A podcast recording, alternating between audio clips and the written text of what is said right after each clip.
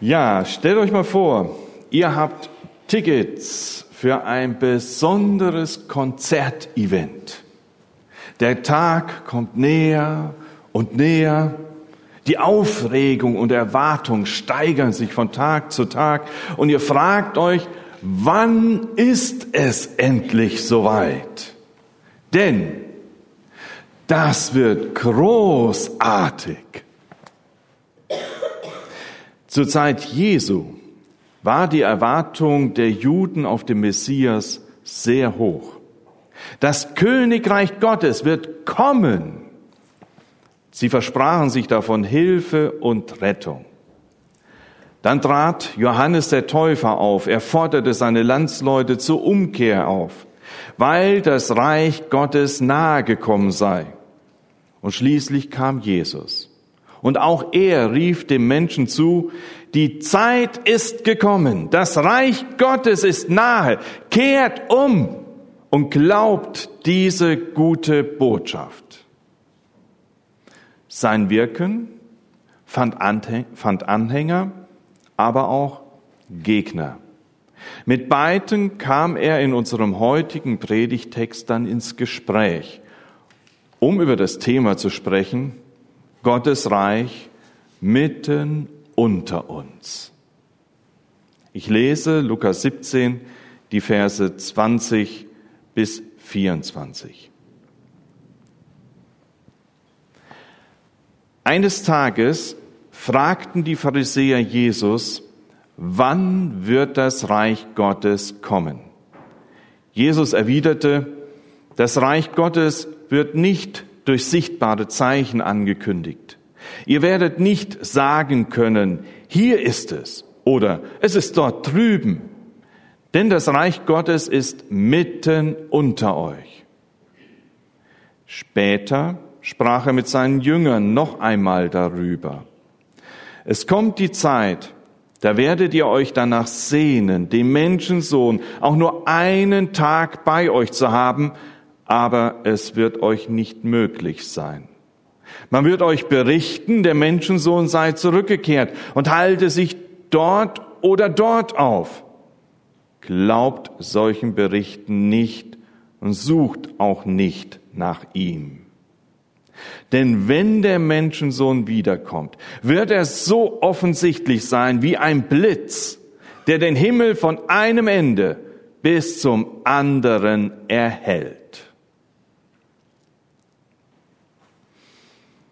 Wir sehen in diesem Predigtext zuerst einmal die Frage nach dem Reich Gottes. Die Pharisäer fragen. Dabei sind sie es, die die Botschaft Jesu ablehnen. Warum fragen sie? War es vielleicht wirkliches Interesse? Da war ja die Erwartung der Juden, die Hoffnung auf sein Reich, das mit großer Macht und Herrlichkeit beginnen würde. Sie erwarteten äußere Zeichen und große politische Umwälzungen. Ein plötzliches, äußerlich großartiges geschichtliches Ereignis, das man als Zuschauer genau verfolgen konnte. Oder war es doch nur Spott. Du willst das Reich Gottes bringen? Zeig es uns. Später kam der Spott hier unter dem Kreuz sehr deutlich zutage, wo sie dann höhnten, anderen hat er geholfen, aber sich selbst kann er nicht helfen. Wenn er wirklich der König Israels ist, dann soll er doch vom Kreuz herabsteigen. Dann, ja, dann werden wir an ihn glauben. Damit verbunden trotzdem war auch die Frage bei ihnen, wann ist es denn jetzt soweit? Und sie bekommen eine Antwort. Und die ist, wie so oft, Jesus selbst. Die Antwort ist Jesus. Die Königsherrschaft Gottes, sie ist untrennbar mit Jesus Christus verbunden. Und Jesus sagt, sie kommt nicht in äußeren Zeichen. Das heißt, sie kommt nicht mit Effekthascherei, so sagen, sie hier oder nein, sie dort. Es ist kein Marktschreier, der durch die Gegend läuft und alle aufweckt. Es ist auch kein Influencer, der vielleicht irgendwo auf dem Handy zu beobachten ist und aha, so sieht das aus. Es ist nicht mit Leuchtraketen und Konfetti, so dass man es vielleicht beobachten könnte oder an äußeren Anzeichen erkennen könnte. Nein, die Königsherrschaft Gottes beginnt in einem Stall von Bethlehem. Ganz klein und unscheinbar. Ein kleines Kind in einer Krippe. Damit hatten sie nicht gerechnet. Und deswegen sagt Jesus dann zu ihnen, Leute, es ist schon mitten unter euch. Es ist schon mitten unter ihnen die, die da fragen. Die Königsherrschaft Gottes hatte schon begonnen. Der Messias war schon da. Der Retter war geboren. Er war mitten unter ihnen. Ja, sie redeten gerade mit ihm, dem König. Adolf Schlatter schreibt, Gottes Reich ist da, wo der Christus ist. Ja, und Jesus ist der rechtmäßige König Israels. Die Weisen aus dem Morgenland suchten den neugeborenen König. Beim Triumphzug nach Jerusalem jubelte das Volk ihm zu, Hosianna dem Sohn Davids. David, der erste König Israels. Sie hießen also ihren König willkommen. Und Pilatus fragte ihn im Verhör, in Johannes 18, Vers 37 nachzulesen, also bist du doch ein König? Und Jesus antwortete, du sagst es, ich bin ein König. Jesus bestätigt sein Königtum. Und dieser Anspruch findet sich später auch am Kreuz angeschrieben wieder. So heißt es in Johannes 19, Vers 21, Pilatus ließ ein Schild über ihm anbringen, auf dem stand, Jesus von Nazareth, König der Juden. Das erregte natürlich Widerstand, nämlich da sagten die obersten Priester zu Pilatus, schreib nicht König der Juden, sondern schreib, er hat behauptet, ich bin der König der Juden. Und Pilatus sagte da nur noch, ich habe geschrieben, was ich geschrieben habe, jetzt ist gut. Der Messias König ist da. Das Königreich Gottes hat begonnen. Deshalb sagt Jesus, das Reich Gottes ist mitten unter euch. Aber sie lehnten ihn ab. In Johannes 1, Vers 11 lesen wir, er, Jesus, kam in die Welt, die ihm gehört, und sein eigenes Volk nahm ihn nicht auf. Der Anspruch Jesu erfordert Glauben. So heißt es direkt im folgenden Vers im Johannesevangelium, all denen aber, die ihn aufnahmen und an seinen Namen glaubten, gab er das Recht, Gottes Kinder zu werden. Und spätestens hier wird der Text jetzt auch für uns ganz persönlich und gewinnt Brisanz. Denn was ist deine und meine Antwort? Glaubst du dem König Jesus? Erkennst du an, dass Jesus Christus das Reich Gottes gebracht hat? Glaubst du das? Boah, also jetzt habe ich gerade mal Durst. Also jetzt könnte ich echt einen Schluck Wasser gebrauchen. Wie könnte mir bloß geholfen werden? Ach, ist das eine Flasche Wasser? Ah, ist die echt? Also ich weiß nicht, ich habe echt Durst.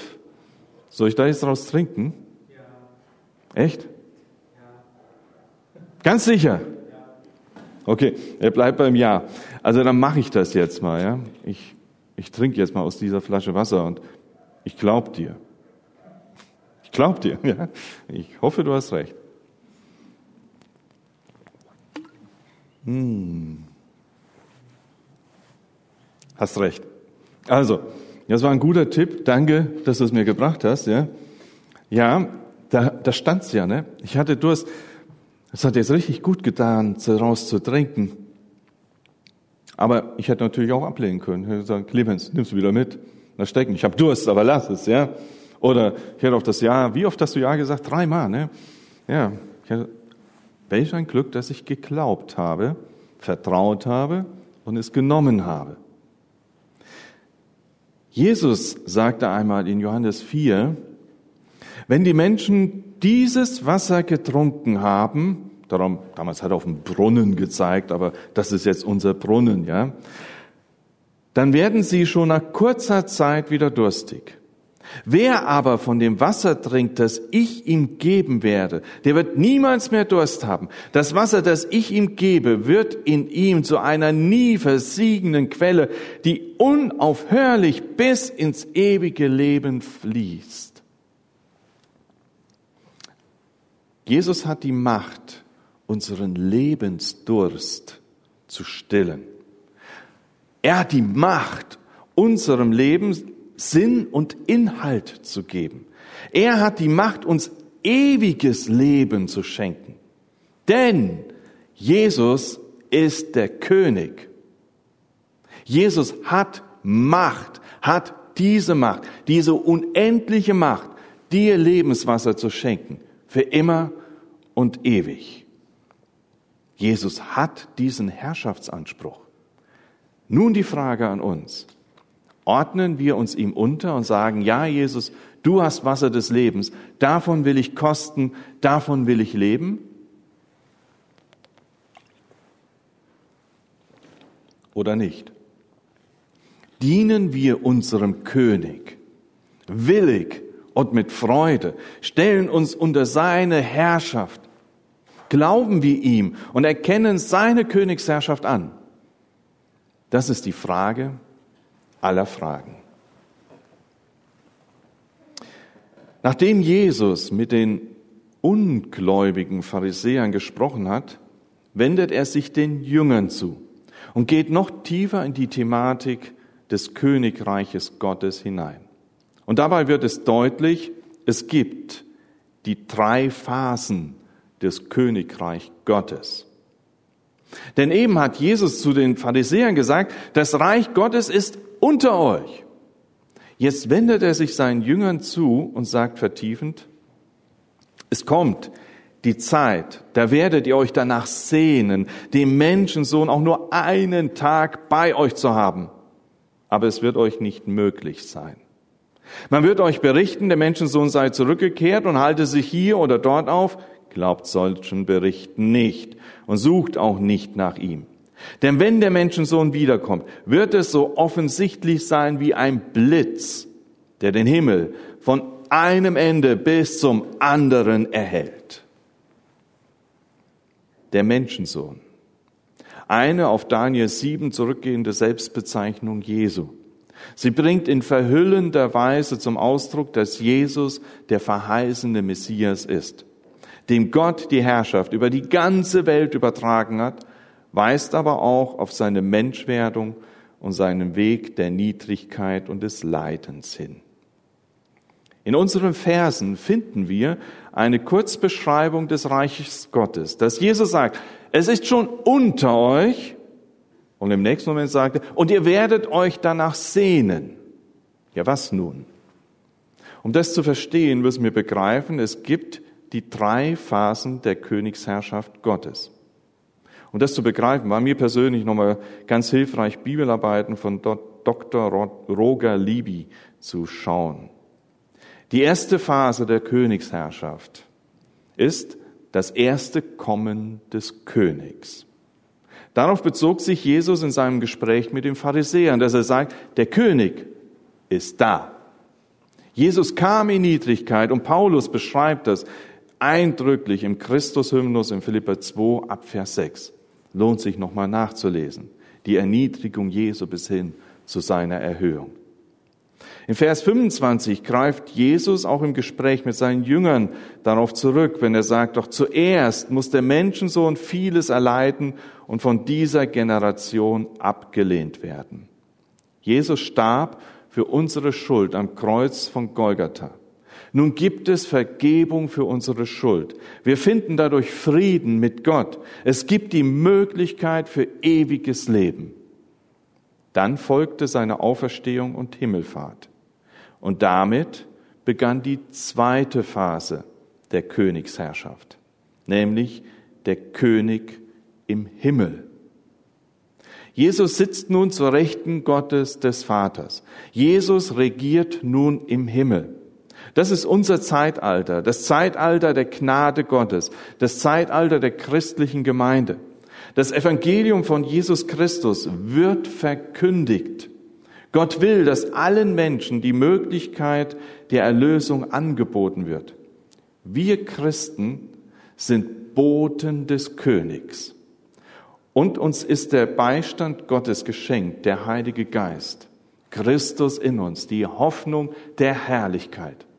Und Jesus hat versprochen, ich bin bei euch alle Tage bis an der Zeitenende, nämlich durch die Gegenwart seines Heiligen Geistes in uns. Damit existiert das sich ausbreitende Reich Gottes schon jetzt in der weltweiten Gemeinde. Aber Jesus ist nicht leibhaftig bei uns. Jesus sagt voraus, ihr werdet euch danach sehnen, dass es so wäre, dass ich schon zu eurer Zeit in dieser Welt als Messias König regiere. Aber ich tue es nicht. Der Messias König wird eines Tages wiederkommen.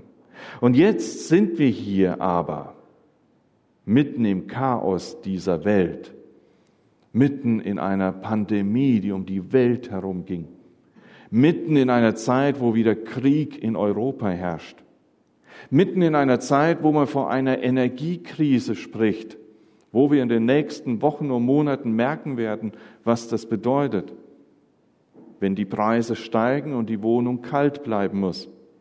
Mitten in einer Inflation, dass man einkaufen geht und plötzlich merkt, alles scheint zum Teil doppelt so teuer zu sein. Und das Konto schmilzt. Mitten im Chaos dieser Welt, aber dann auch von Christenverfolgung zu hören, wo Menschen unterwegs sind, an Jesus glauben und nicht so offen und frei sich hier versammeln dürfen, wo ihnen Leid angedroht wird, der Tod das alles geschieht um uns herum. Aber auch wieder zurück zu uns, mitten in unserem Leben erleben wir Krankheit, erleben wir, dass wir alleine sind, dass wir einsam sind. Wir erleben, dass wir Todesängste besitzen, ja Existenzängste. All das begleitet uns. Und dann kommt noch der Spott der Welt dazu. Der Spott der Welt, der sagt, ja, wo bleibt denn jetzt euer Jesus? Warum ist all das Leid in dieser Welt? Warum musst du als Christ so leiden? Warum ist das so? Und da stimmen wir mit der verfolgten Gemeinde in Offenbarung 6, Vers 10 ein. Heiliger und wahrhaftiger Herr, wie lange wird es noch dauern, bis du die Menschen, die dieser Welt angehören, für das Unrecht richtest, das du uns, das sie uns zugefügt haben? Wir warten und rufen verzweifelt, Maranatha! Herr Jesu, komm! Von dem Missionar und Afrikaforscher David Livingston, der im 19. Jahrhundert gelebt hat, wird berichtet, wie er ein zweites Mal mit seinen treuen Mitarbeitern aufgebrochen war, Afrika zu durchziehen. Da musste er aber erleben, wie das Geld zur Neige ging und mit dem Rest der Tauschwaren, die er noch hatte, gelang es ihm, für seine 300 Männer eine Unterkunft in einem Dorf zu bezahlen und zu sagen, beherbergt sie, kümmert sie euch um sie, ich komme wieder, ich fahre zurück nach England und besorge das nötige Geld, um diese Reise fortzusetzen. Und so verabschiedete er sich von seinen Leuten und fuhr davon. Schon bald kam dann der Spott in dem Dorf auf, wo diese 300 Leute versorgt wurden. Und sie sagten, meint ihr wirklich, der weiße Mann wird je zurückkommen? Glaubt ihr das wirklich? Glaubt ihr wirklich, dass ihr ihm so wichtig seid? Der sitzt wieder in der warmen Stube in England. Der wäre doch dumm, zurückzukommen. Den seht ihr nie wieder. Und sie sagten, doch, doch, er kommt. Er kommt gewiss. Wir glauben das. Ein Jahr verging. 19. Jahrhundert muss man denken, ja? Nicht mal kurz in den Flugzeug steigen und wieder zurück. Schifffahrten, Unwetter, Widrigkeiten. Ein Jahr verging. Und etliche von diesen 300 wurden krank und starben in der Zeit. Und der Spott, der wurde nur noch lauter. Leute, seid ihr so dumm? Der kommt nicht mehr. Aber die, seine Mitarbeiter behaupteten immer stolzer und fester, wir glauben daran, er kommt wieder. Eines Tages hörte man aus der Ferne ein Brausen ein Getöse. Und dachte, was ist das? Noch nie gehört. Was ist das? Und dann am Horizont sah man Rauch. Ja, es war Rauch. Und das Getöse kam immer näher. Und dann sah man plötzlich ein riesiges Ding. Das sieht aus wie ein Schiff. Das ist ganz anders als das, was sie kannten, aber das ist ein Schiff und das kommt auf sie zugefahren. Und das riesige Ding, was fauchte und macht, boah.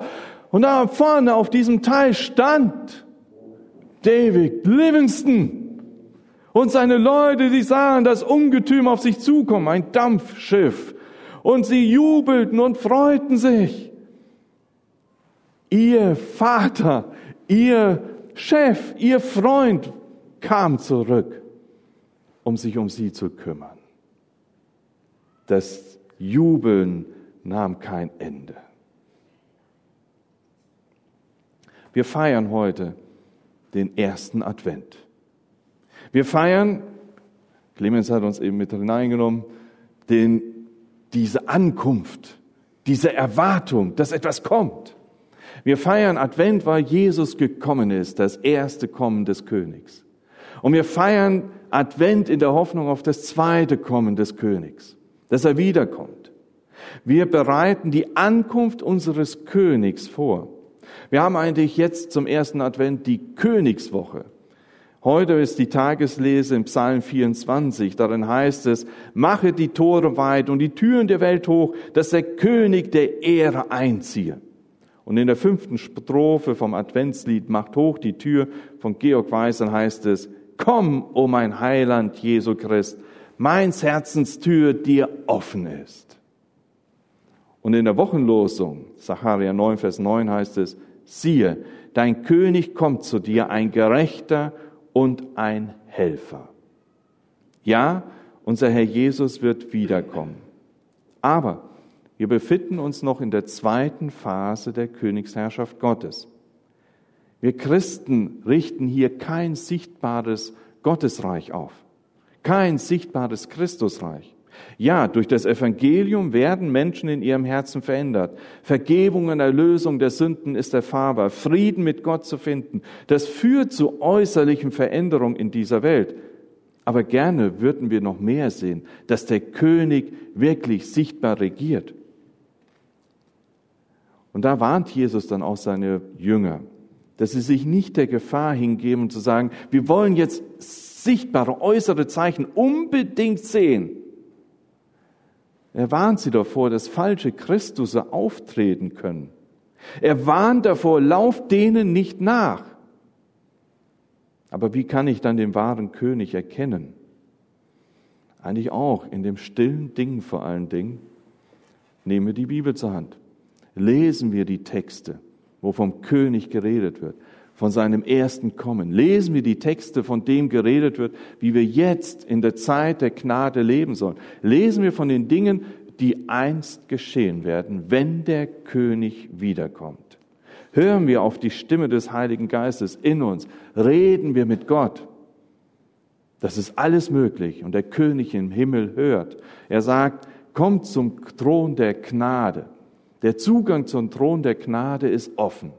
Jeder darf kommen. Aber dann, dann wird eines Tages die dritte Phase des Königreiches kommen, nämlich Jesus kommt wieder. Und Jesus sagt, das ist nicht so, dann, wie man sagen, äh, du, ist es passiert? Äh, Hat es jemand mitbekommen? Ist Jesus jetzt da? Ich, ich habe keine Ahnung. Nein, Jesus sagt, es ist unübersehbar, wie ein Blitz.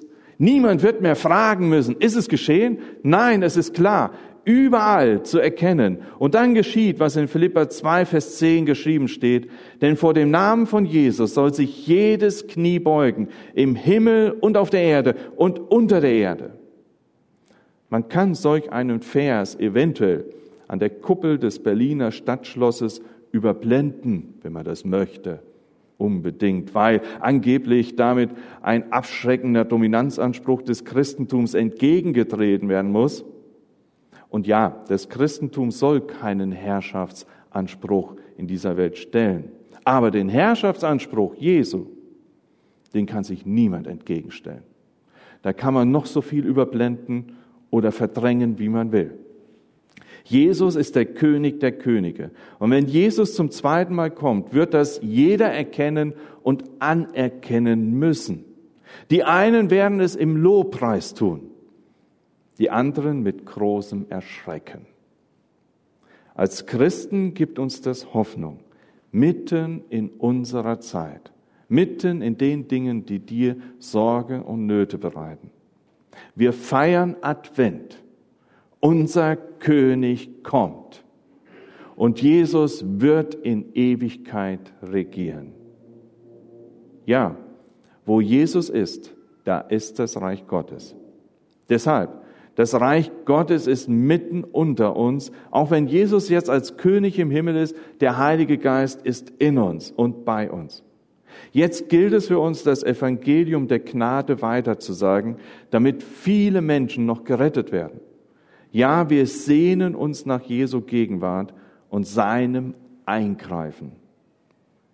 Schließlich kommt er ja als Herrscher und König bete. Herr Jesus, so treten wir jetzt vor dich, den König. Du regierst, du sitzt jetzt im Himmel zur Rechten deines Vaters. Du regierst durch deinen Heiligen Geist. Du möchtest in uns wirklich so vieles bewirken. Herr, wir wollen uns ganz neu unter diesen Herrschaftsanspruch stellen. Und Herr Jesus, wir bitten dich für die Menschen, die in Not sind, in großer Not. Herr, erbarme du dich. Oh Herr, hilf du. Und wir, wir bitten dich und beten Maranatha. Herr, komm bald. Amen.